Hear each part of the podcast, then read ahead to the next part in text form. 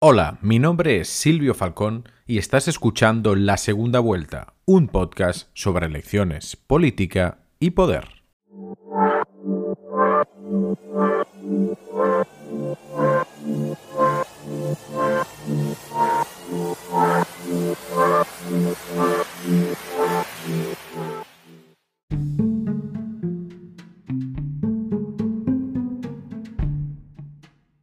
Hablar en la segunda vuelta de las elecciones en los Estados Unidos. Biden será el presidente más votado en la historia del país norteamericano y Donald Trump el candidato republicano y el presidente en funciones que más votos ha recibido en toda la historia. La participación récord permite que estas elecciones de 2020 marquen un antes y un después en la movilización ciudadana.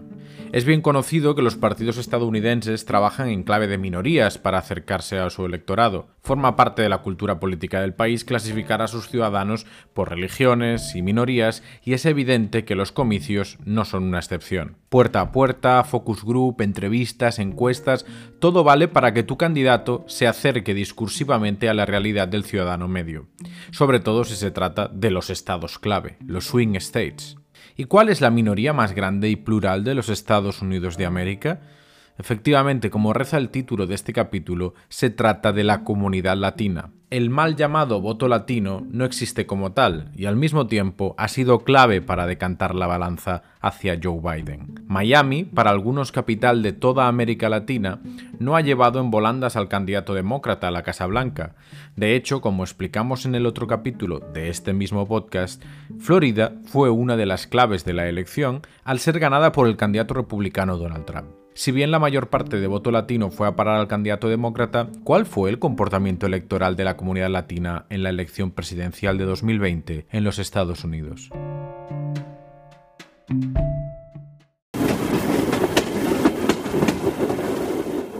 La pregunta es clara y diáfana. ¿Ha tenido Biden un buen resultado con la comunidad latina? Si bien en Texas obtienen los mejores resultados demócratas desde 1976 de la mano del presidente Jimmy Carter, o en Arizona se alza con los mejores resultados de su partido desde la victoria del presidente Truman en 1946, la candidatura de Biden obtiene un resultado peor al de Hillary Clinton en el 2016 y similar al de John Kerry en el año 2004 en el caso de Florida muchos medios han denunciado que el Partido Demócrata ha obtenido un resultado por debajo de las expectativas. Para tener un mejor conocimiento de la cuestión debemos fijarnos en los datos. Es por ello que recurrimos a Latino Decisions, una organización de investigación sobre opinión política fundada por los profesores de ciencia política Gary Segura y Matt Barreto. Sus encuestas, predicciones y análisis se centran en el electorado latino, y regularmente son citados por medios como el Washington Post, Univision, el New York Times o NBC News, entre muchos otros. Hemos solicitado su comentario sobre estas elecciones al doctor Barreto, pero no fue posible al estar involucrado profesionalmente en la campaña presidencial de Joe Biden. Hace cuatro años hizo lo propio con Hillary Rodham Clinton. Según una encuesta de Latino Decisions, un 70% de los latinos habría votado por Biden, mientras que tan solo un 27% lo habría hecho por Donald Trump. En Nevada esta proporción sería de 70% a favor de Biden y 25% a favor de Trump. En Arizona muy similar, 71% a 26%. En Texas, 67% a favor de Biden, 29% a favor de Trump. En Wisconsin, 77% a favor de Biden, 22% a favor de Trump. Y así en el resto de estados claves como Michigan, Pensilvania, Carolina del Norte, Georgia e incluso en Florida, donde Biden tendría un 59% del voto latino por un 38% del voto latino que optó por Donald Trump. Según datos aún más recientes de la misma encuestadora, por ejemplo en Pensilvania, la diferencia neta a favor de Biden en el voto latino sería de 116.000 votos a su favor, en Wisconsin sería de 44.300 y en Arizona, por ejemplo, de 288.000 votos que separarían ese gap entre el voto latino que va a parar a Donald Trump y el que va a parar a Joe Biden. Parece claro que Biden fue el preferido de la comunidad latina en la carrera presidencial. Pero entonces, ¿qué pasó en Florida? Nothing less than the future of our country is on the ballot in November, and we cannot let nuestras familias down.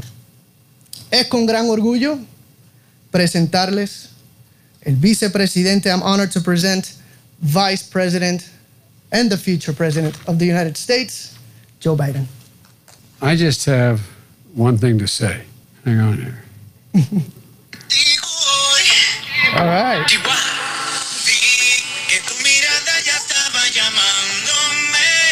There you go. Dance a little bit, Joe. Come on. I tell you, brother.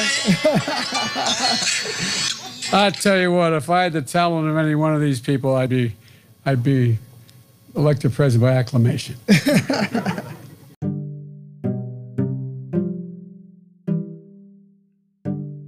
En un acto en Florida, acompañado del famoso cantante puertorriqueño Luis Fonsi, autor del mega hit Despacito, Joe Biden tuvo la ocurrencia de reproducir su famoso éxito.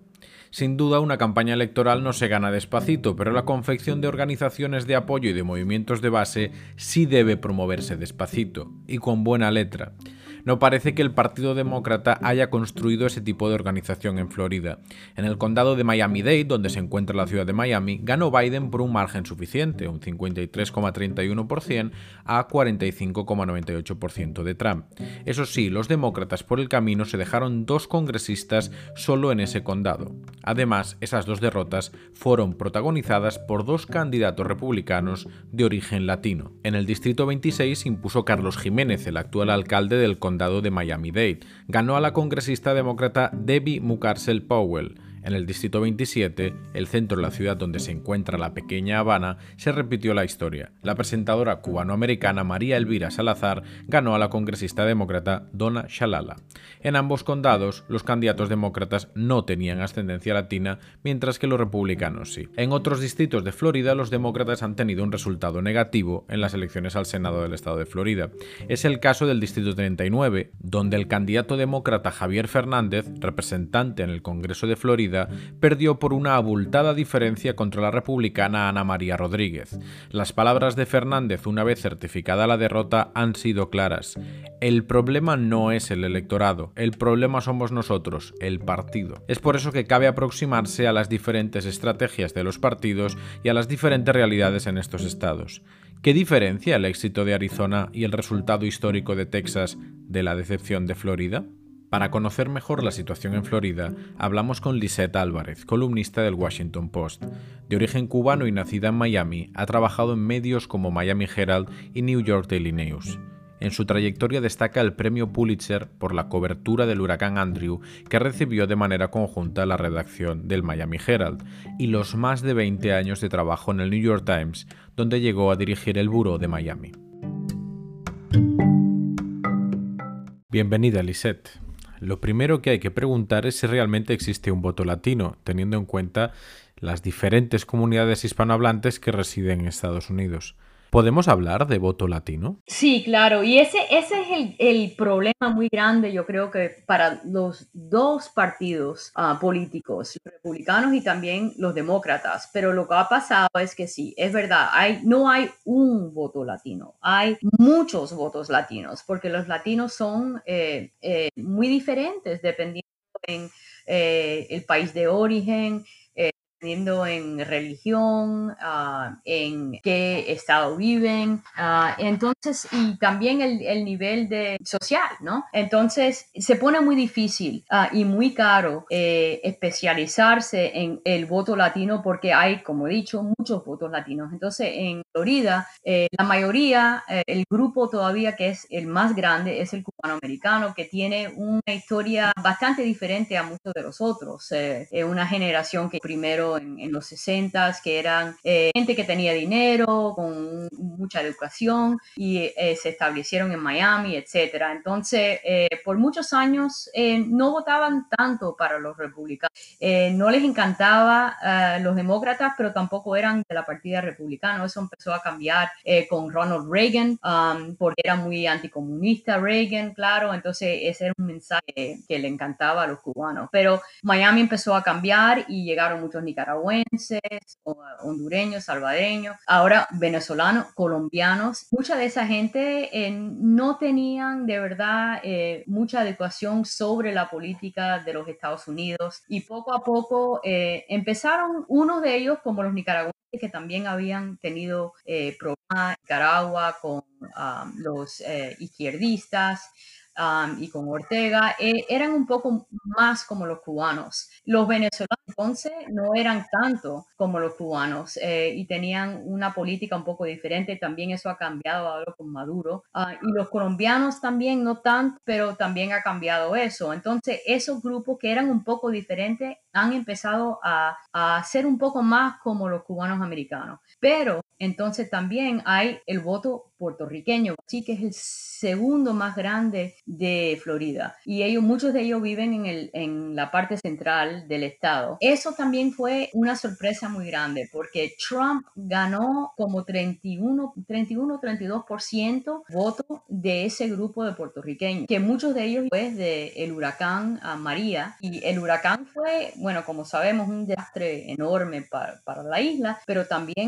eh, Trump eh, no se portó muy bien. El momento ese que Trump en fin fue a la isla y empezó a, tirar papel toallas, rollos de papel toallas a, la gente que estaba ahí en el cuarto y era algo muy feo. Entonces todo el mundo, los demócratas empezó, pensaron, bueno, con el debacle de María, los puertorriqueños van a, estar con nosotros. Eh, mucha gente empezó a, oír, a oír a Trump, que estaba ahí, él visitaba el Estado, él siempre estaba haciendo mítines de campaña, venía al Estado, siempre hacía un grupo muy grande con un grupo de los latinos. Poco a poco, eh, la presencia de Trump y el trabajo que hizo él para ganar ese voto o para ganar más del voto, eh, tuvo éxito y Biden estaba como desaparecido y el Partido Demócrata demócrata eh, del Estado, eh, era de verdad, vaya, no se veía, no se veía poniendo el trabajo. Entonces, un voto que es muy difícil porque es muy diferente dependiendo en si son puertorriqueños o son cubanos o son eh, colombianos, empezó a, cambiar e ir un poco más hacia Trump. Entonces, esa es una de las razones. ¿Tú crees que en el caso de, la campaña de Trump ha, jugado un papel la desinformación o las fake news o, ese mensaje que comentabas antes de eh, relacionar a Joe Biden con, la izquierda latinoamericana eh, diciendo que Joe Biden era poco más que Castro chavista? Sí, yo creo que eso fue clave en el Estado. Eh, no tanto para los puertorriqueños, pero para los cubanos, venezolanos, nicaragüenses y hasta los colombianos, que son grupos grandes, los cubanos muy grandes, pero y los venezolanos están creciendo. Hay muchos que viven ahora, pero no, no ciudadanos todavía, pero todavía tienen poder y están votando. Um, pero el tema ese de socialismo, ¿qué, qué, significa socialismo? Es un tema que de verdad depende eh, en lo que te están diciendo aquí en los Estados Unidos, porque en este país no tienen ni idea lo que es o no es socialismo. Y el problema empezó con Bernie Sanders, que todo el mundo uh, en, en el estado que viene de estos inmediatamente pensó y él ha dicho que él tiene, tiene eh, simpatía con, con, uno de los, con las ideas socialistas, vamos a decir. Al principio Trump um, y la gente que, que, trabaja por él pensaron que Bernie Sanders a lo mejor iba a ser eh, eh, el que representara el, uh, el partido, pero fin fue Biden, pero no cambiaron de tema todo. Biden no tiene nada de socialista, ha pasado cuatro, casi cinco décadas en el Senado y nunca, nunca ha tenido una tendencia de empujar eh, ideales socialistas en, la manera que uno piensa que son marxistas, vamos a decir. Imagínate la prensa, que Trump siempre está criticando a la prensa, eh, uno de los temores era que si llegaba Biden, que iban a, quitar eh, la el poder de la prensa. Entonces todo eso eh, le dio a, la población que vive en el estado, que son de estos países que han tenido o revoluciones um, marxistas o, izquierdistas o lo que sea, em, empezó a, de verdad afectar como veían um, estos ciudadanos um, a la elección y trabajó, y también trabajó como, como dijo usted, que eh, en las redes sociales había eh, gente en YouTube que tenían canales eh, en YouTube que hacían shows enteros sobre el tema este de, la, ah, del socialismo y cómo iba a arruinar el país. Hasta en WhatsApp tenían chats privados que un montón de gente se ponían los chats y eso era, mucho de eso era desinformación. Eh, claro, que era desinformación. Y también decían cosas rarísimas de cómo eh, Biden era pederasto, ah, o pederasta, no sé cómo se dice, eh, cosas que eran de verdad temas que sonaban un poco completamente locas, pero la gente lo creía. Entonces eso sí tuvo mucho éxito, mucho éxito y Biden y el, Partido Demócrata lo estaba como ignorando. Era tan, um, se, sentía la idea esta del socialismo para ellos, era tan idiota, vamos a decir, que en vez de fajar contra eso y de verdad explicarle a la gente qué ridículo la idea es, o hacían un chiste y eso no, de verdad que no trabajó muy bien.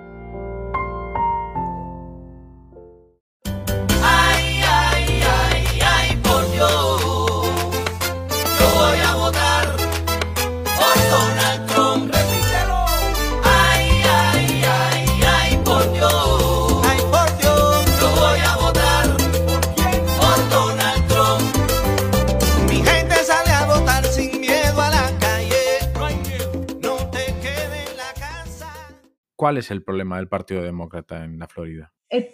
bueno, es complicado. El Partido Demócrata de la Florida ha, sido muy débil muchos, muchos años porque eh, el gobierno del estado de la Florida ha sido republicano, mm, vaya, ah, no me acuerdo ahora cuántos años ha sido, pero muchísimos años. Entonces, el Partido Demócrata no ha tenido mucho poder en el estado. Entonces, el Partido del Estado Demócrata, que son de verdad eh, la gente que ayuda muchísimo en estas campañas presidenciales, eh, no, han estado muy organizados. No tienen mucho dinero y no han estado muy organizados, eh, empezando ya hace muchos años. Y lo vimos en el 2018. había ya idea que esto iba a pasar, había señales porque en el 2018, que eran los midterm elections, a, donde había una elección del gobernador y de senador, los dos republicanos ganaron. Y el senador era antes gobernador, Rick Scott. Y Rick Scott supo que tenía que de verdad trabajar el voto latino. Y lo hizo. Él fue a Puerto Rico no sé cuántas veces. Él vivía en Miami, siempre estaba yendo a calles donde todos los cubanos se, um, se reúnen ahí para hablar de política él iba y él hablaba, lo trabajó increíble, en una manera increíble. Entonces, y, y Governor um, DeSantis también lo trabajó de una manera muy fuerte. Y los demócratas igual, casi no hicieron nada. Y ya esa fue la, eh, primera señal que había, había eh, mucho problema con el Partido Demócrata en el Estado. ¿Y qué pasó dos años después? No hicieron nada, no corrigieron el problema, eh, era un desastre. Hasta había gente eh, trabajando por Biden en Orlando, por ejemplo, con los puertorriqueños que estaban quejándose de eso ya hace meses y meses y meses, diciendo, aquí no hay nadie en la calle. La teoría es que ellos saben que no van a ganar el voto cubano, pero no es verdad. Hay muchos cubanos votan demócrata. y es un, hasta ahora, hasta esta, elección, era un número que estaba creciendo. Pero como se dieron el voto, ahora, han, eh, ahora están otra vez yendo a la derecha en vez de a la izquierda. Y eh, tienen que corregir eso. ¿Tú crees que en la línea de lo que decías, estrategias, y ya por último, ¿eh?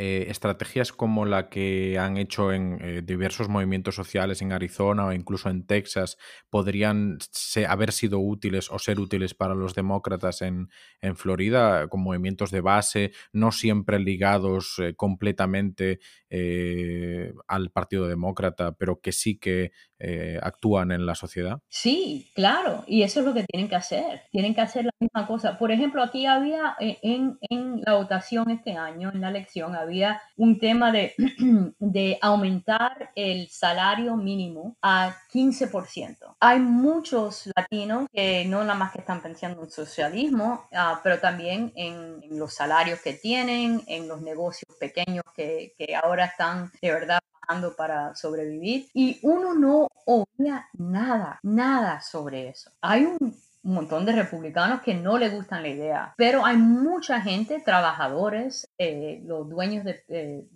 de, negocios pequeños tampoco no le gustan tanto porque temen, tienen temor que a lo mejor eso eh, va a impactar mucho la posibilidad de sobrevivir, pero los trabajadores sí quieren eso. Esto es una economía aquí en este estado de turismo que no le pagan a la gente muy bien. Entonces, era muy importante eh, poner atención sobre esa voto. Y vaya, nadie oyó nada sobre eso. Pasó.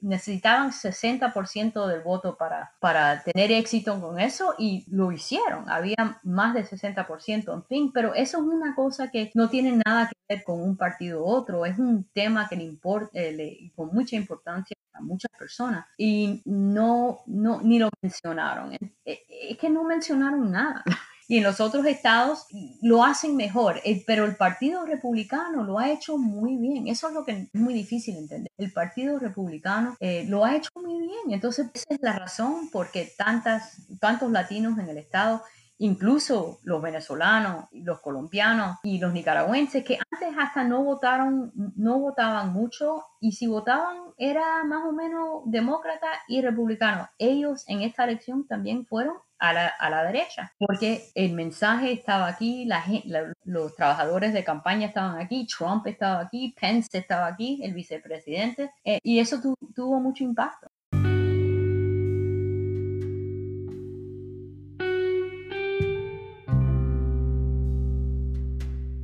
Estás escuchando La Segunda Vuelta.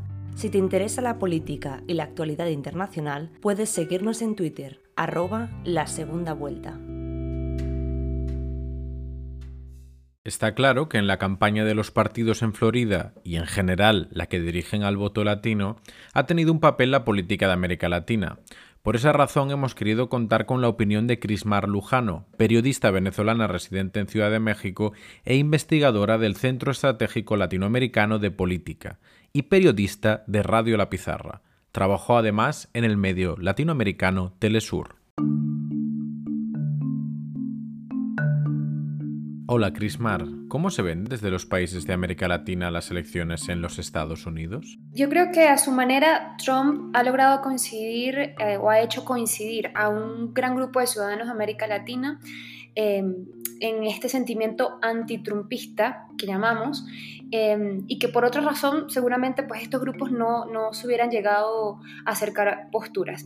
De hecho, encuestas eh, hechas desde el Centro Latinoamericano de Geopolítica que fueron realizadas a mitad de año en países de la región como Chile, México, Bolivia y Ecuador eh, se observó que un mínimo del 70% de la ciudadanía de cada país tiene un, una imagen negativa de lo que representa Trump, ¿no? De ese mm, discurso racista, xenófobo, antiinmigrante, belicista, intervencionista. Em, y además, estos porcentajes están en la línea con otros estudios, por ejemplo, hechos como el Centro de Investigaciones Pew, eh, con sede en Washington, que eh, resaltan así, por ejemplo, lo, que se siente, ¿no? el sentimiento antitrumpista en Argentina, que es del 70%, o en Brasil incluso, incluso aún incluso con Bolsonaro en el poder, eh, con un rechazo del 60%. Así que Em, el trumpismo definitivamente es un fenómeno transversal, ¿no? es un nuevo sentido común de época que está impregnando a todo el continente latinoamericano, eh, por lo que comentábamos anteriormente de, sus posturas frente a la región que han provocado un rechazo muy amplio eh, en el latinoamericanismo. La victoria de Trump en Florida cuestiona ese nexo entre la comunidad latina en Estados Unidos y Latinoamérica. ¿Se ve Miami aún como una suerte de capital de América Latina? Mm, yo creo que no. Pero, pero también hay una cuestión que es que la composición del voto latino no es un, no es un grupo monolítico, no del clásico cubano con, con el, el, puro en la mano, del charro con el sombrero, del pandillero, del pobre sin estudios. Y yo creo que eso justamente es em, la idea que en principio hay, hay del, del, voto latino o del latino en, en Estados Unidos.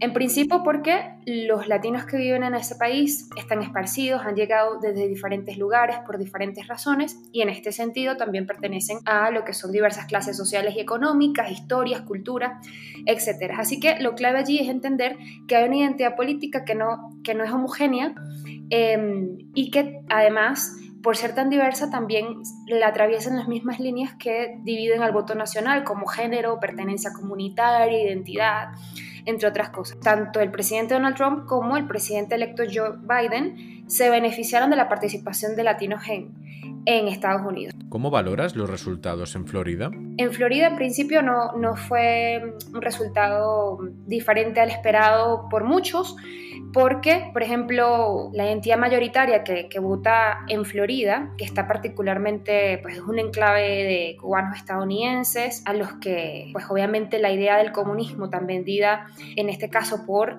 la campaña republicana, que ha sabido, pues leer y también asusar miedos, rechazos e incluso aspiraciones, ¿no? Entre este grupo eh, de latinos, nos tienen, tienen, o se alinean más bien con el mensaje de Trump y con los republicanos en sentidos de valores conservadores, como en temas de familia, de libertad religiosa. Y allí justamente incluso hay otro subtema, ¿no? Porque, los, por ejemplo, los evangélicos hispanos a los que Trump les hizo guiños durante la campaña tampoco son votantes de un solo tema. Si bien se oponen al aborto, por ejemplo, a la libertad del aborto, apoyan la reforma de, inmigración y de justicia penal. Por allí hubo un eco respecto a esto, ¿no? Valores republicanos.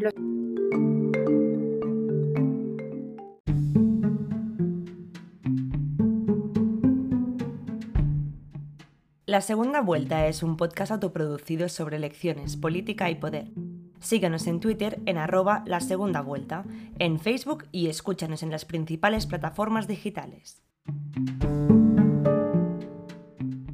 Estamos de nuevo aquí, en la segunda vuelta, con Chris Marlujano. La campaña republicana en Florida ha relacionado reiteradamente a Biden con los líderes de izquierda latinoamericana. A Biden se le ha vinculado y bueno, el Partido Demócrata con los gobiernos socialistas latinoamericanos a los que le temen. Aunque Biden, obviamente, con un historial de más de 40 años en el ojo público, ha dejado poco espacio para una confusión sobre su posición y él, de hecho, en repetidas oportunidades ha disputado esas afirmaciones y en su campaña primaria dentro ya del Partido Demócrata, él se enfrentó ideológicamente con el senador eh, Bernie Sanders. Así que lo que sucede en Florida para casi 2.5 millones de latinos que estaban registrados en votar en ese estado, que representa un 17% de los votantes registrados, prácticamente es esperados. Además, lo, lo, importante aquí también de destacar es que si bien se le llama el voto latino en Miami, los votantes religiosos conservadores de Florida eh, que apoyan a Trump poco o nada tienen en común con los jóvenes mexicanos estadounidenses, progresistas, por ejemplo, en estados como Arizona, que se inclinan por los demócratas, pero que entienden que si no existe como una homogeneidad, una, una, una idea en común de identidad política pan-latina, pues los latinos de cualquier región no podrían recibir una atención sostenida de los candidatos nacionales. Por lo tanto, ¿podemos decir que la etiqueta de voto latino está caducada? Exactamente, es una, una etiqueta que no, que, que, no tiene espacio en tanto no es, no es un grupo uniforme o singular. En el, por ejemplo, en Arizona, un estado que históricamente es republicano, el voto de ganancia para Biden cuadriplicó al que tuvo en Florida. ¿Y qué cambió? Bueno, ese activismo desde abajo en el que miles de jóvenes latinos se activaron políticamente en contra, por ejemplo, de, proyecta, de proyectos o medidas como la, la de 2010, la de Muéstrame tus papeles, ¿no? que, era, que fue muy criticada porque prácticamente legalizaba la elaboración de perfiles raciales. ¿no? Así que yo creo que eh, es un, como decía anteriormente, hay una, una, identidad política heterogénea que es clave comprender y que no se define exclusivamente por lo que vote Miami o Florida en su conjunto. El voto latino no opera así como un elemento de identidad colectiva, sino como una etiqueta externa a través de la cual la política y los políticos se aproximan a los hispanos en Estados Unidos. ¿Qué rol ha tenido la desinformación y las fake news en la campaña estadounidense? ¿Hasta qué punto las propuestas sobre América Latina que se realizan en la campaña de Estados Unidos están dirigidas más a la comunidad latina que a representar una visión geopolítica del continente? Bueno, un rol muy importante. Em, a los demócratas, a Joe Biden se le, se le quiso caracterizar como un socialista, como un chavista o castrochavista, ¿no? Pero recordemos que las elecciones del 2016 era Trump al que se le em, pues comparaba con Chávez en esa figura de, Estado autoritario, etc. Así que yo creo que allí obviamente pues jugó un rol importante la caracterización de los candidatos y de, de sus candidaturas de cara al, en principio obviamente, a los que viven en Estados Unidos, porque si bien el discurso anti-inmigrante de, Trump, bueno, obviamente cala ¿no? en la comunidad latina en su conjunto, en realidad quienes afectan a los que a los que no tienen papeles, a los que viven allá ahora con, desde forma legal, pues eh, para ellos incluso, por ejemplo, desde Colombia se vio muchísimo que la comunidad colombiana siente un rechazo, de la comunidad colombiana que vive en Estados Unidos siente un rechazo por los paisanos que llegan a, Estados Unidos sin, queriendo pues como alcanzar ese estatus de legalidad, pero que en el, en el intermedio pues también juega el papel económico de, de los trabajos, ¿no? Eh, de las posibilidades para la comunidad. Sin embargo, yo creo que mm, en este momento la victoria de Biden abre una, una posibilidad, ¿no? un escenario que es propicio para restablecer alianzas regionales que marquen un contrapeso a la política exterior de Estados Unidos, independientemente de que este, estén los demócratas o los republicanos, porque Estados Unidos posiblemente ahora con los demócratas en el poder estará dispuesta a negociar, pero nunca se va a ceder esa primacía ¿no? del patio trasero. Eh, América Latina hace según lo que, lo que Estados Unidos eh, proponga. Eh, y de hecho creo que Biden ya empezó más o menos con una retórica similar diciendo Estados Unidos tiene que liderar. Y es un mensaje que evidentemente también va para otros bloques como, como China, como Rusia, pero que en América Latina, por su cercanía y por la influencia política que se ha demostrado en estas elecciones del la comunidad latina, pues, y que seguirá representando, porque ha crecido constantemente, aunque desigual, eh, continúa significando una influencia importante en, y de ahora en más en Estados Unidos. Muchas gracias, Crismar Lujano, por estar con nosotros en la segunda vuelta. Muchísimas gracias a ti por la invitación y me alegra mucho que, que tengas esta nueva propuesta comunicacional que hace tanta falta en estos tiempos. Más allá de los mitos del voto latino, cabe destacar que no se trata tanto de partidos o de candidatos, sino de estrategias, o ausencia de ellas, que incluyen y movilizan a las diferentes comunidades latinas. El ejemplo de Florida es clarificador. El buen rendimiento de la candidatura de Trump se explica porque entendió precisamente un elemento que los movilizaba, el rechazo al signo político de los gobiernos de sus países de origen. Nos contaba la periodista Lisette Álvarez que los votantes de Florida votaron mayoritariamente, 61% a favor, una enmienda para subir el salario mínimo a 15 dólares la hora. Es curioso que eso pase en un estado ganado por Trump y donde existe una clara hegemonía republicana todo apunta a que hay espacio para propuestas progresistas por parte de los demócratas, al menos sobre el papel. Por esa razón, en la segunda vuelta volveremos pronto con la segunda parte de este podcast monográfico sobre el voto latino. Queremos entender qué ha pasado en Arizona y Texas, estados tradicionalmente republicanos donde sí ha podido progresar el Partido Demócrata y la candidatura presidencial de Joe Biden, especialmente en términos de voto latino. ¿Qué diferencia sus campañas y sus motivaciones? Nos seguimos escuchando muy pronto en la segunda vuelta.